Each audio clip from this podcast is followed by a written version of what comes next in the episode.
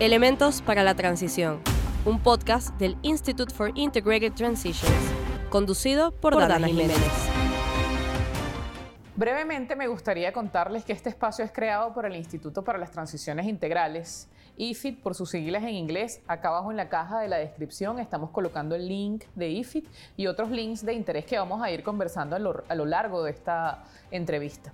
En este primer episodio vamos a hablar del elemento de seguridad, de Fuerza Armada de cómo vemos el rol de la Fuerza Armada, no nada más a lo largo del tiempo, es decir, luego de una transición, pero específicamente dentro de la transición en Venezuela. Y para eso tenemos a una invitada muy especial, que es quien escribió este capítulo, que es Rocío San Miguel. Gracias por estar acá en este primer episodio de este podcast de seis, de seis capítulos, donde vamos a hablar de los elementos de la transición y vamos a comenzar por este, por este tema que es pues muy polémico en, Venezuela. Bienvenida, Rocío.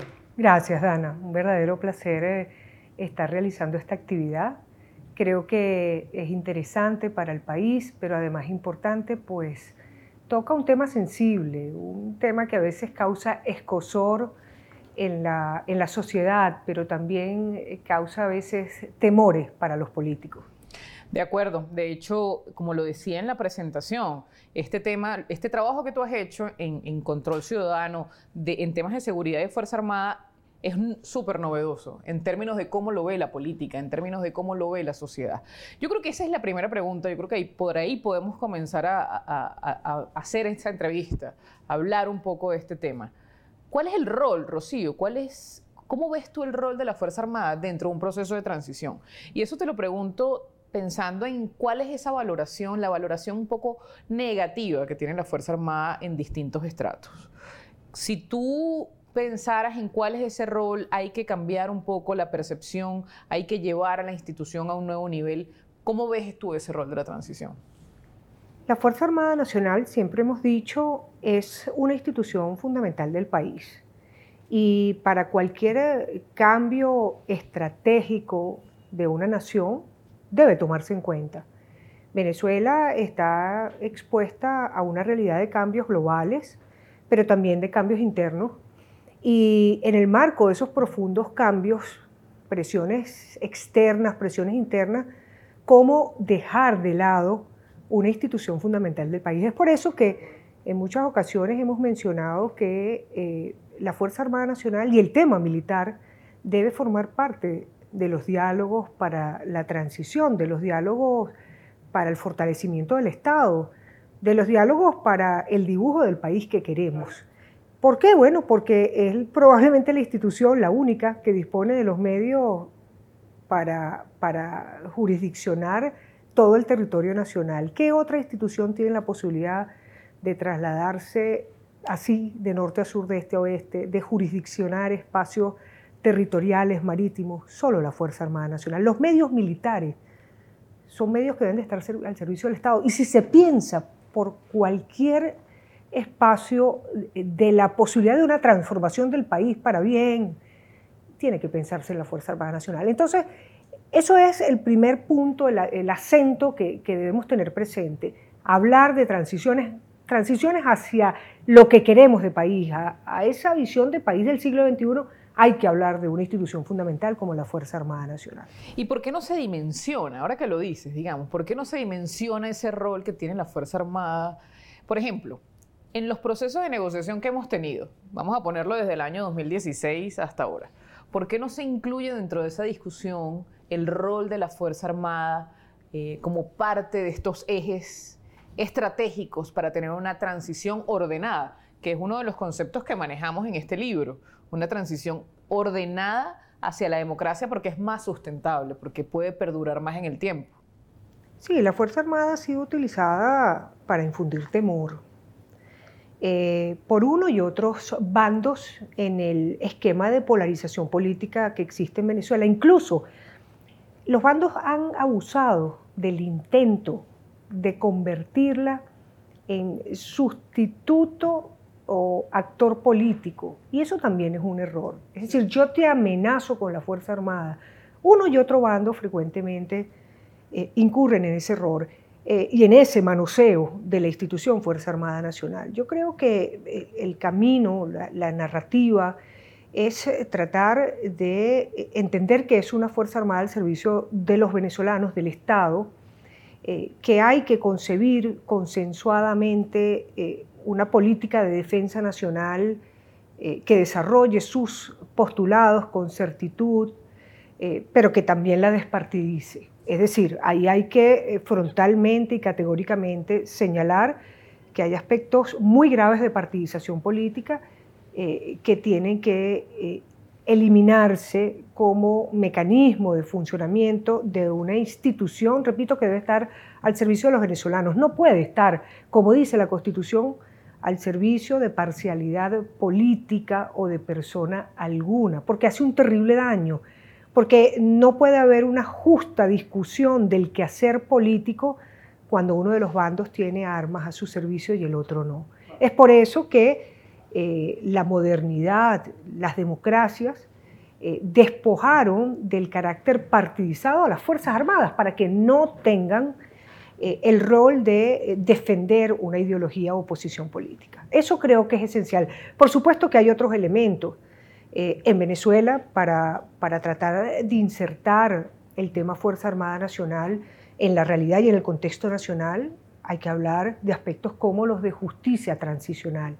¿Por qué? Porque ha habido eh, violaciones a derechos humanos graves, porque hay aspectos que están sucediendo en paralelo eh, al mismo tiempo que está el proceso de aspiración a una transición y estos procesos paralelos son eh, los eventos que se siguen ante la Corte Penal Internacional, que está investigando la posibilidad de crímenes de lesa humanidad. Entonces, eh, ¿qué es lo que se aspira? Bueno, no llegar a eh, parámetros de justicia internacional, porque a veces la justicia internacional se convierte en un fin en sí mismo que, que termina por frustrar a las víctimas. Primero, porque pasan muy, muy largas, largos decenios para llegar a la justicia y porque no suele abarcar todos los casos y sobre todo porque no produce transformaciones institucionales.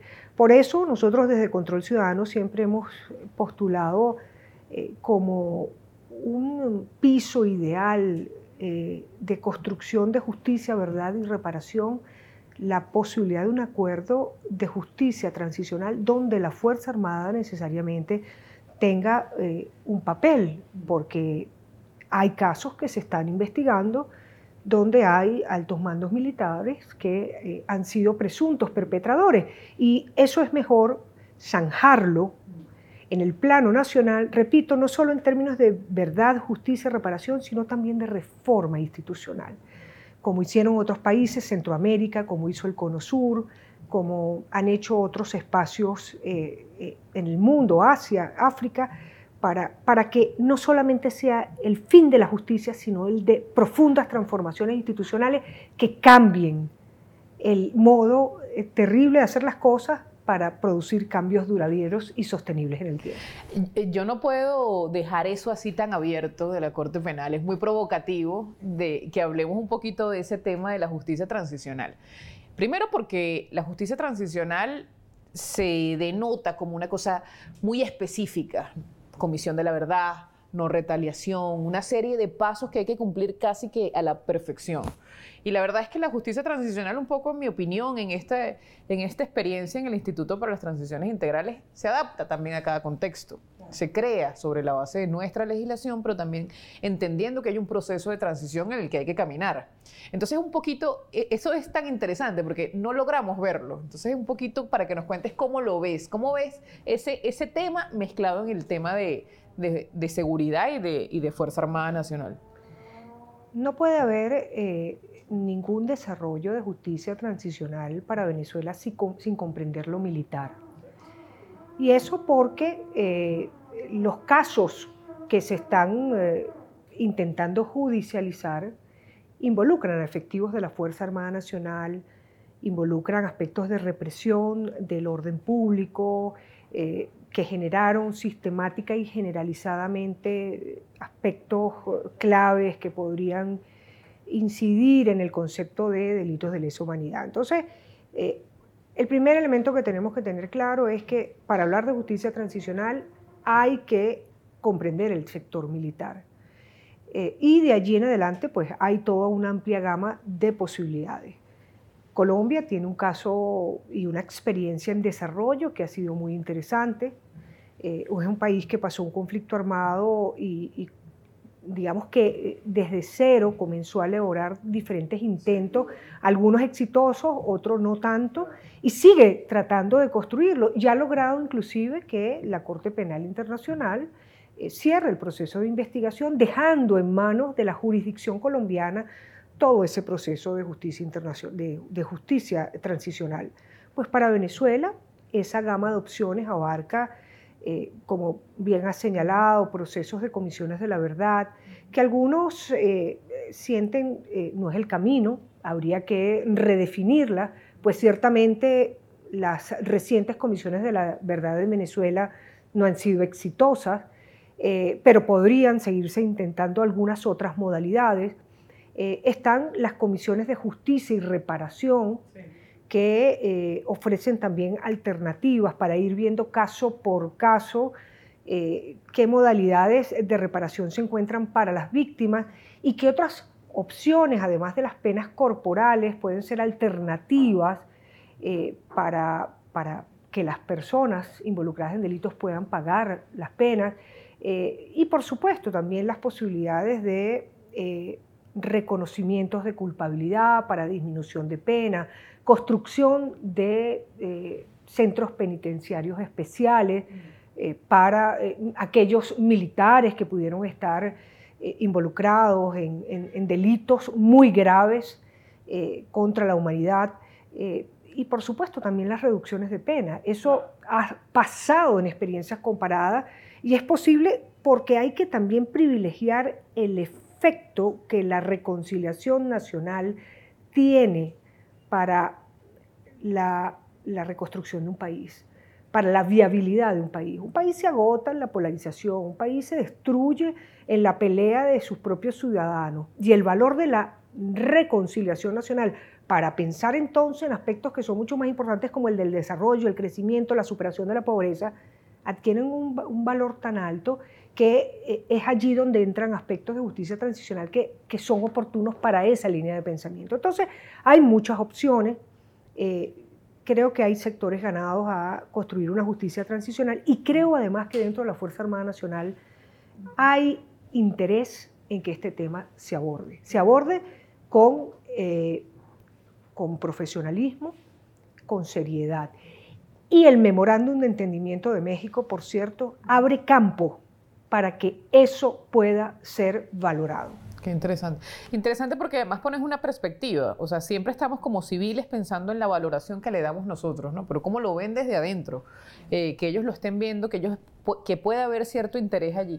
Ahora bien, fíjate, ahora que tú, eh, que estamos hablando de ese tema de justicia transicional, se me ocurre que ahora no sé qué es primero, ¿no? El huevo o la gallina, que hay que preparar la narrativa y después entonces una propuesta sobre la base de reformas legales que acompañe esa narrativa.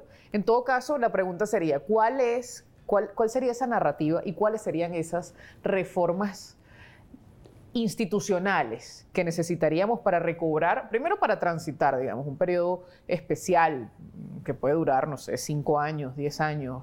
Nadie puede ponerle tiempo a la transición, pero digamos, eh, esas reformas por las que necesitamos transitar para recuperar el orgullo de la Fuerza Armada y el rol que tiene la Fuerza Armada en el territorio.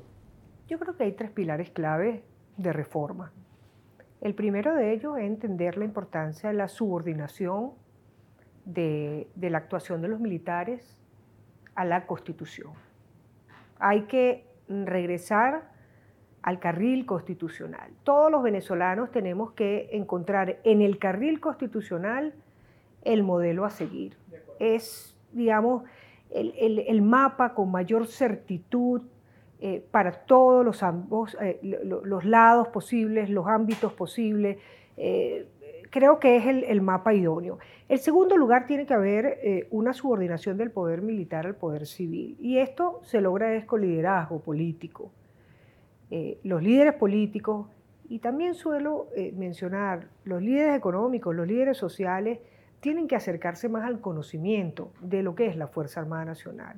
Sobre la Fuerza Armada Nacional ha ocurrido, a mi modo de ver, algo muy perverso, que es que ha sido subestimada por los liderazgos políticos, sociales, económicos del país, pero eh, también, eh, aparte de subestimada, eh, ha sido desconocida, es decir, se simplifica el tema de la Fuerza Armada Nacional y tienen que entender el liderazgo político, sobre todo que es un tema tan importante que no puede simplificarse ni subestimarse. Entonces, hay que entender que este sector, para subordinarse al poder civil, como lo es una de las máximas del de, eh, funcionamiento de las Fuerzas Armadas, pues estos líderes políticos tienen que conocer del tema Fuerza Armada Nacional, tienen que llamarse a los técnicos para que eh, construyan los desarrollos legislativos que permitan edificar políticas públicas, eh, tienen que llamarse a los técnicos para que incorporen en las fuentes de orgullo militar, que permitan la construcción de, de acuerdos e-, esos elementos base que, llaman a los militares a eh, caminar en esa senda. Y en tercer lugar, la profesionalización.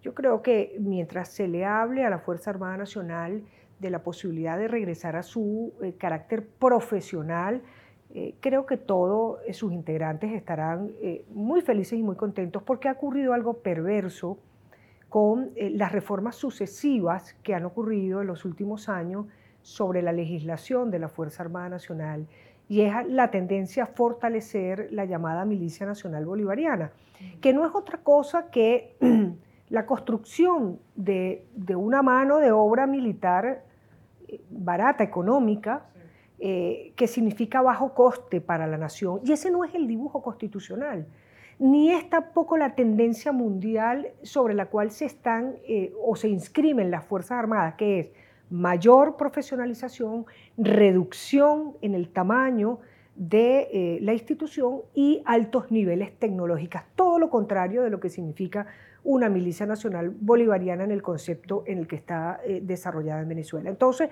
aquí el llamado es liderazgo, conocimiento del tema militar, no subestimarlo ni simplificarlo y propender a la profesionalización. De ahí en adelante, un largo camino de cosas que hacer que tienen que ver con las tareas legislativas, con la construcción de una doctrina de empleo de la Fuerza Armada Nacional, la concepción de un concepto estratégico nacional, que no es más que los libros blancos sobre los cuales una sociedad pacta cómo ve sus amenazas de defensa nacional para los próximos decenios.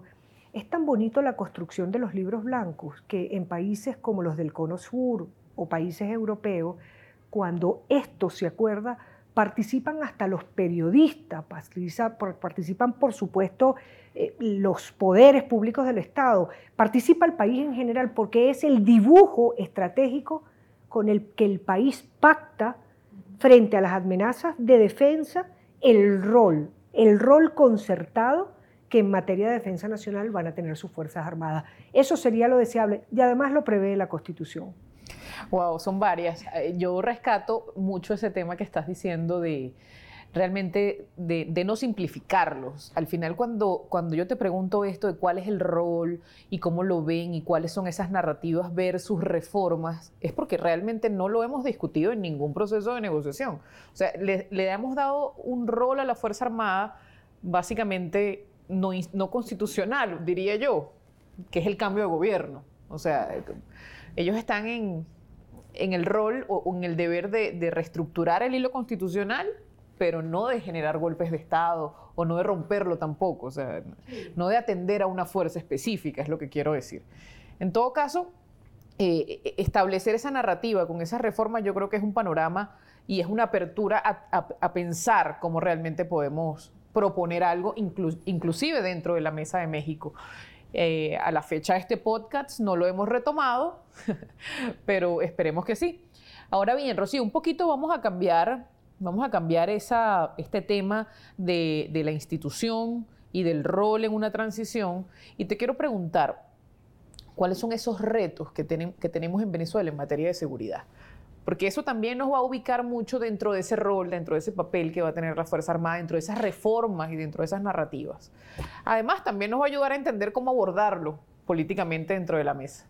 Entonces, ¿cuáles son esos retos en materia de seguridad, tomando en cuenta ciudades, pero también zonas rurales y, por supuesto, tocando todo el tema fronterizo?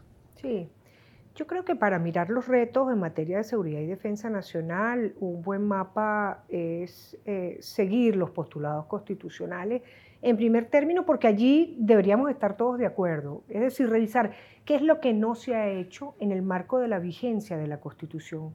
Y allí, oh sorpresa, lo primero que encontramos es que ha habido una nulidad en el desarrollo legislativo, así como han habido casi ya, recuerdo, seis reformas a la ley orgánica de la Fuerza Armada Nacional muchos sectores vinculados al tema de defensa nacional han quedado sin desarrollarse. Entonces, ¿qué hay que hacer? Bueno, primero reunir eh, dónde va a estar ese dibujo legislativo que va a guiar la senda de la seguridad y defensa nacional, pero también de la Fuerza Armada Nacional. Y hay que hacer importantes reformas sobre la propia ley llamada constitucional, mal llamada constitucional, por la cual, por cierto, se pretendió socavar eh, disposiciones constitucionales, revisar esa ley para reformarla y adecuarla a la Constitución, hacer reformas importantes a la Ley Orgánica de Seguridad de la Nación, concebir eh, leyes sobre educación militar, sistema de seguridad social de la Fuerza Armada Nacional, control de armas y municiones, que es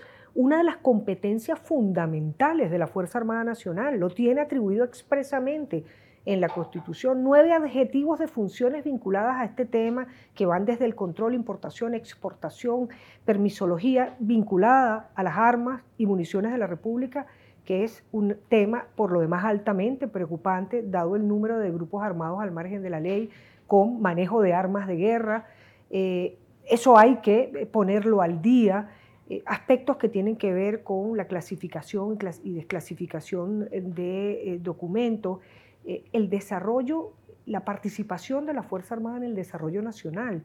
Eso también tiene lo posible que desarrollarse legislativamente, porque puede ocurrir la tentación que los mandatarios, una vez que asumen el poder, quieran hacerse de la Fuerza Armada Nacional para aquello que les conviene.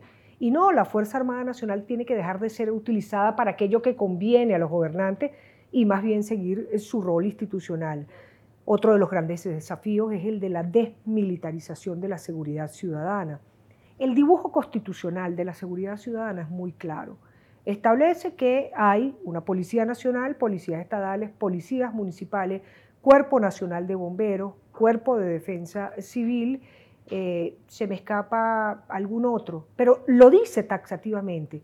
¿Cuál entonces es la proliferación de órganos que se ha dado el país en construir eso, además de confundir los roles, eh, significar un dispendio en materia presupuestaria, termina por colocar en manos de grupos no autorizados por la Constitución armas de guerra de la República. Hay un efecto perverso también con esto de la militarización de las policías. Estamos viendo cómo, eh, por ejemplo, la práctica de los abatidos está aumentando exponencialmente en el país. Es decir, las Fuerzas Armadas eh, están imprimiendo un rol eh, sobre las policías en las que éstas dibujan un enemigo a combatir. Y Dana, estamos encontrando para meses como el de febrero, en el que se han perpetrado, se les llama ejecuciones extrajudiciales en manos del Cuerpo de Seguridad del Estado, hasta 106 ejecuciones en un solo mes. Esto es decir, los cuerpos de seguridad del Estado están matando a tres personas, más de tres personas diariamente en Venezuela en el marco de las políticas de seguridad.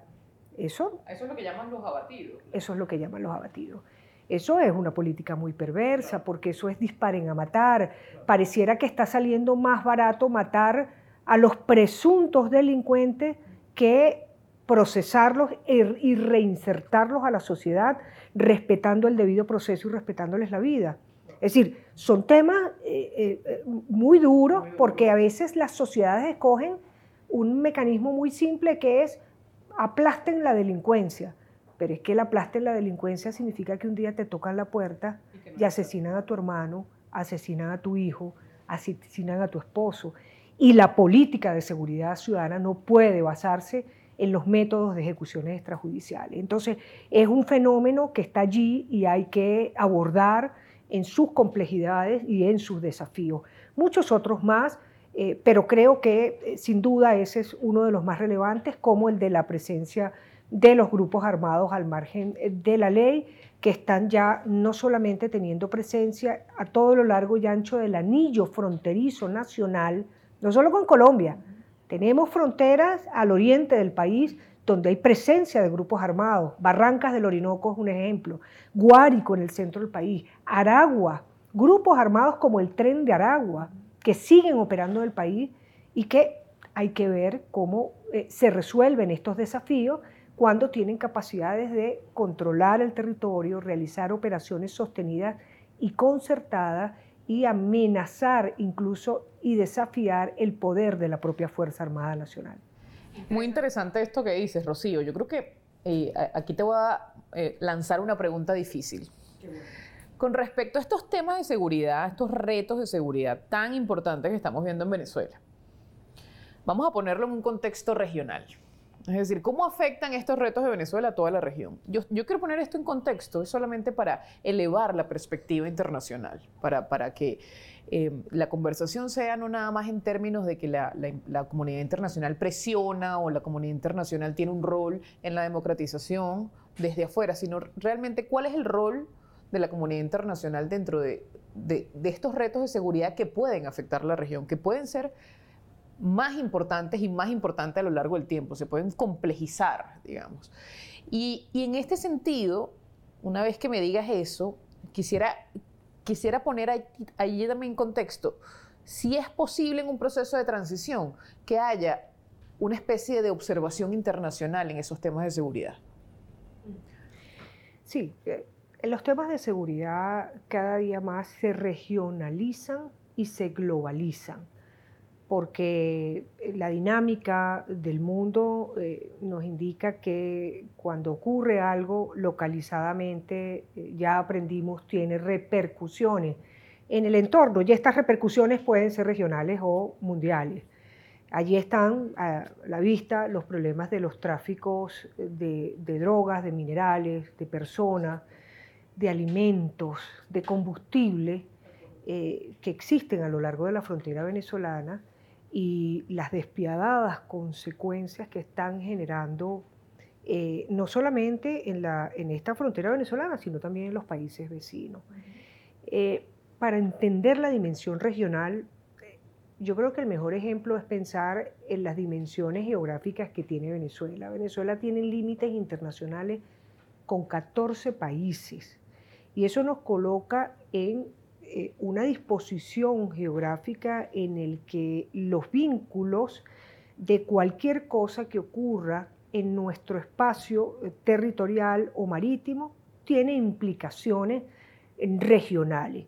Allí están a la vista los enormes eh, problemas que la migración venezolana está generando en países vecinos, es decir, eh, implosionando mecanismos de seguridad social eh, a todo lo largo y ancho de América, con una presencia cada vez mayor de venezolanos que buscan un modo de vida y que se trasladan en muchas ocasiones a los países vecinos eh, con condiciones menguadas de su propia seguridad. El drama de los balseros venezolanos, se les llama ya así, no son balseros propiamente, van en peñeros, en peñeros a Trinidad, eh, o indígenas guaraos que tratan de ir a Guyana, o eh, venezolanos del norte eh, del país que tratan de ir a Aruba, a Curazao, o que cumplen un tránsito por carreteras para cruzar los caminos verdes que los llevan a Colombia, a veces en manos de mafias. Es decir, estamos viendo con mucho dolor el impacto de la muerte de venezolanos cruzando el río Bravo o cruzando el Darién o cruzando eh, los, las estepas y, los territorios de Chile, es doloroso. Es decir, hay un impacto geopolítico importante, hay un impacto en términos humanos eh, que, tiene un profundo contenido que no puede obviarse y es necesaria una mirada regional a eh, las circunstancias que está pasando Venezuela. Entonces, ¿cómo abordar estos, estos asuntos desde la complejidad de la seguridad y defensa? de la mejor manera que la experiencia comparada nos ha mostrado, que es con la cooperación en materia de seguridad y defensa. Pero cuando vemos qué cooperación tenemos con nuestros países vecinos, nos encontramos en un número demoledor, cero.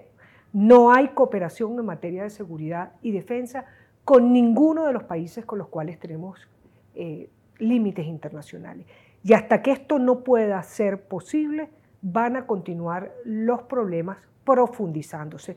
Pensemos en algo tan simple como los grupos armados al margen de la ley en el Alto Apure y el Arauca colombiano.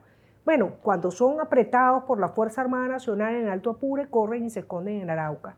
Y cuando son apretados en el Departamento del Estado, corren y se esconden en el Alto Apure.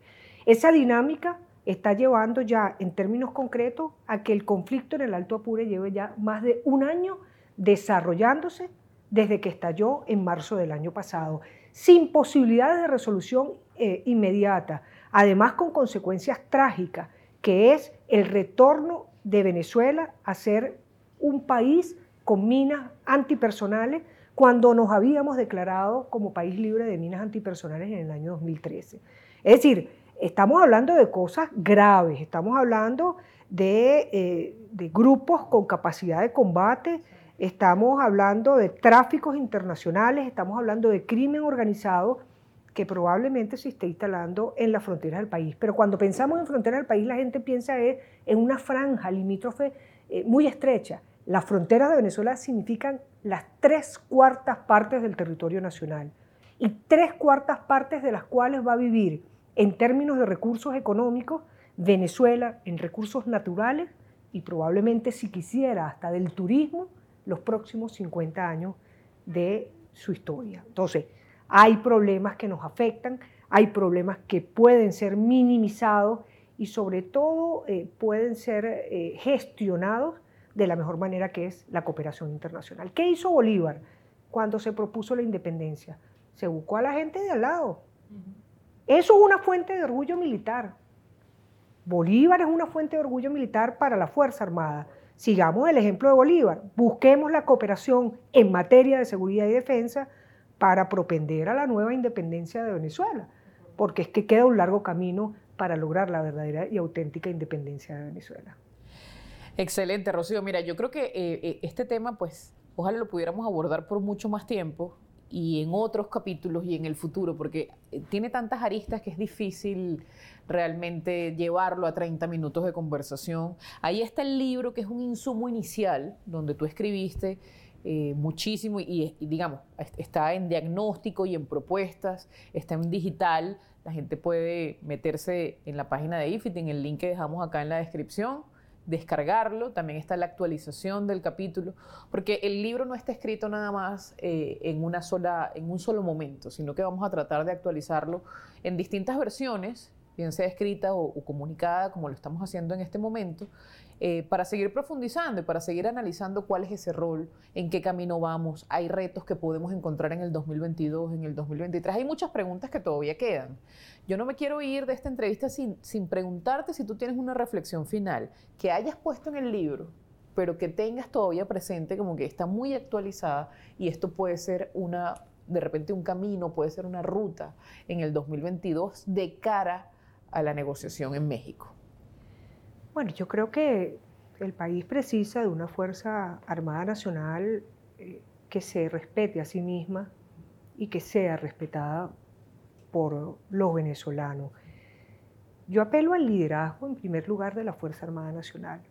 El liderazgo de la Fuerza Armada Nacional son oficiales jóvenes que pasan a retiro a edades muy tempranas y que, y que tienen en sus manos la, la posibilidad de entender que hay oportunidades, hay ventanas de oportunidades para iniciar transformaciones pacíficas, consensuadas, en el marco de la Constitución, donde quepamos todos los venezolanos. Yo creo que eso es fundamental. Y que no sientan las Fuerzas Armadas que, que deben desaparecer, que aquellos que pregonan esto desconocen la realidad geopolítica del país es necesaria una Fuerza Armada Nacional para un país con las condiciones geográficas de Venezuela y tienen un lugar estelar que cumplir en una ruta, repito, constitucional, consensuada, pacífica, en la que encuentren eh, un lugar para, para ser respetadas por todos los venezolanos. Muchísimas gracias, Rocío. Muchísimas gracias a todos por escucharnos. Les quiero recordar que nos pueden oír en todas las plataformas y que nos vemos en el próximo episodio.